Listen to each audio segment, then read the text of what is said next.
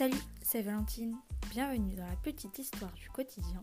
Dans ce podcast, vous allez découvrir l'histoire des objets que vous utilisez tous les jours, ou presque.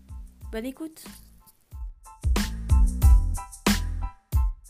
Bonjour, aujourd'hui je vous propose un épisode bonus sur Malala Yousafzai, cette jeune militante pakistanaise des droits des femmes et de l'éducation.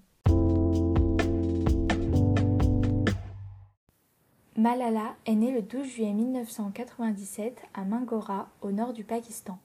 Son père est instituteur, c'est lui qui a enseigné à Malala l'importance de l'enseignement. En 2007, les talibans envahissent son village, ils interdisent les filles de se rendre à l'école, ils incendient les établissements où elles se rendent et ils bannissent les femmes de tout lieu public. Mais malgré cela, Malala et quelques-unes de ses amies continuent à aller à l'école. En parallèle, elle commence à rédiger un blog et des journaux. Dans ces derniers, Malala raconte sa vie et les violences que les talibans leur infligent. Malala fait aussi quelques discours. Mais le 9 octobre 2012, alors qu'elle n'a que 15 ans, Malala rentre de l'école et elle est victime d'une tentative d'assassinat par un taliban.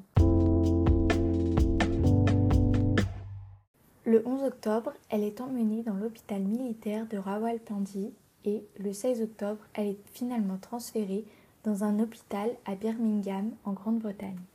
Par chance, elle survit à cette tentative d'assassinat. Le 10 décembre 2014, Malala Yousafzai reçoit le prix Nobel de la paix.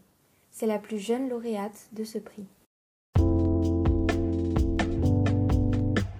Aujourd'hui, Malala est diplômée de l'université d'Oxford. Elle a achevé son cursus en philosophie politique et économique dans la prestigieuse université britannique. Elle a aussi écrit un livre qui s'intitule Moi, Malala.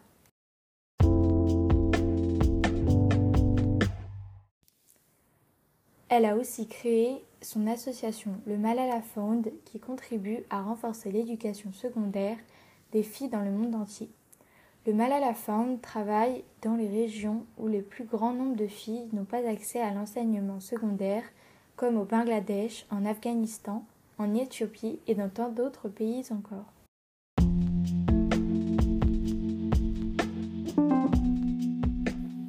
Je vous mets le lien du Malala Fund en description pour que vous puissiez voir ce qu'elle fait.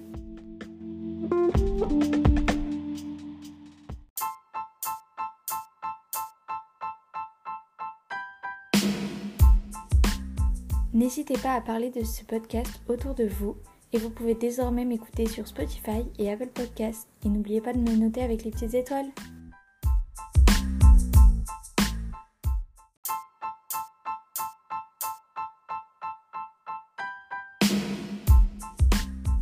Merci de m'avoir écouté et à dans deux semaines pour un nouveau podcast.